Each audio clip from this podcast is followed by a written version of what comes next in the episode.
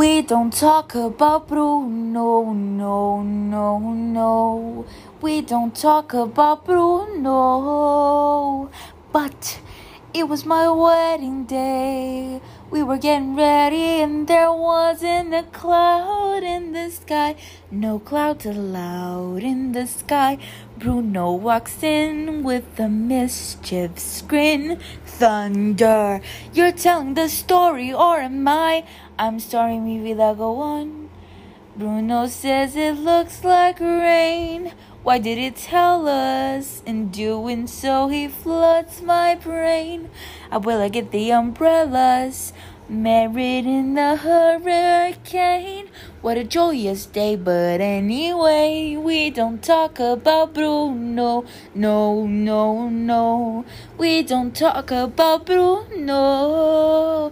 Hey, could you live in fear of Bruno stuttering and stumbling? I can always hear him sort of muttering and mumbling.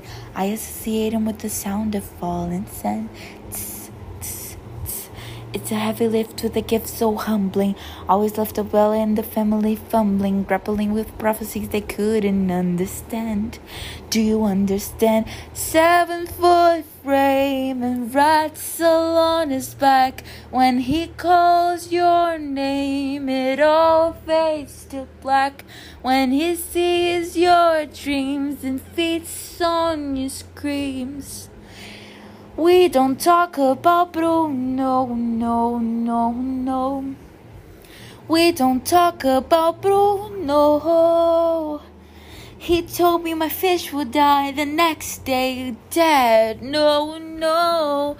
He told me I'd grow a gut, and just like he said, he said all my hair would disappear. Now look at my head. Your fate is sealed when your prophecy is read.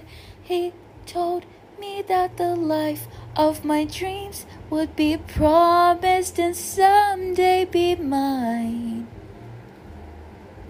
He told me that my power would grow like the grapes that thrive on the vine. He told me that the man of my dreams would be just out of reach. Betrothed to another, it's like I hear him now. Hey sis, I want not a sound of you. Um, Bruno. Yeah, about that Bruno. I really need to know about Bruno. Give me the truth and the whole truth, Bruno. Isabela, your boyfriend's here. Time for dinner. Seven foot frame and red salon is back.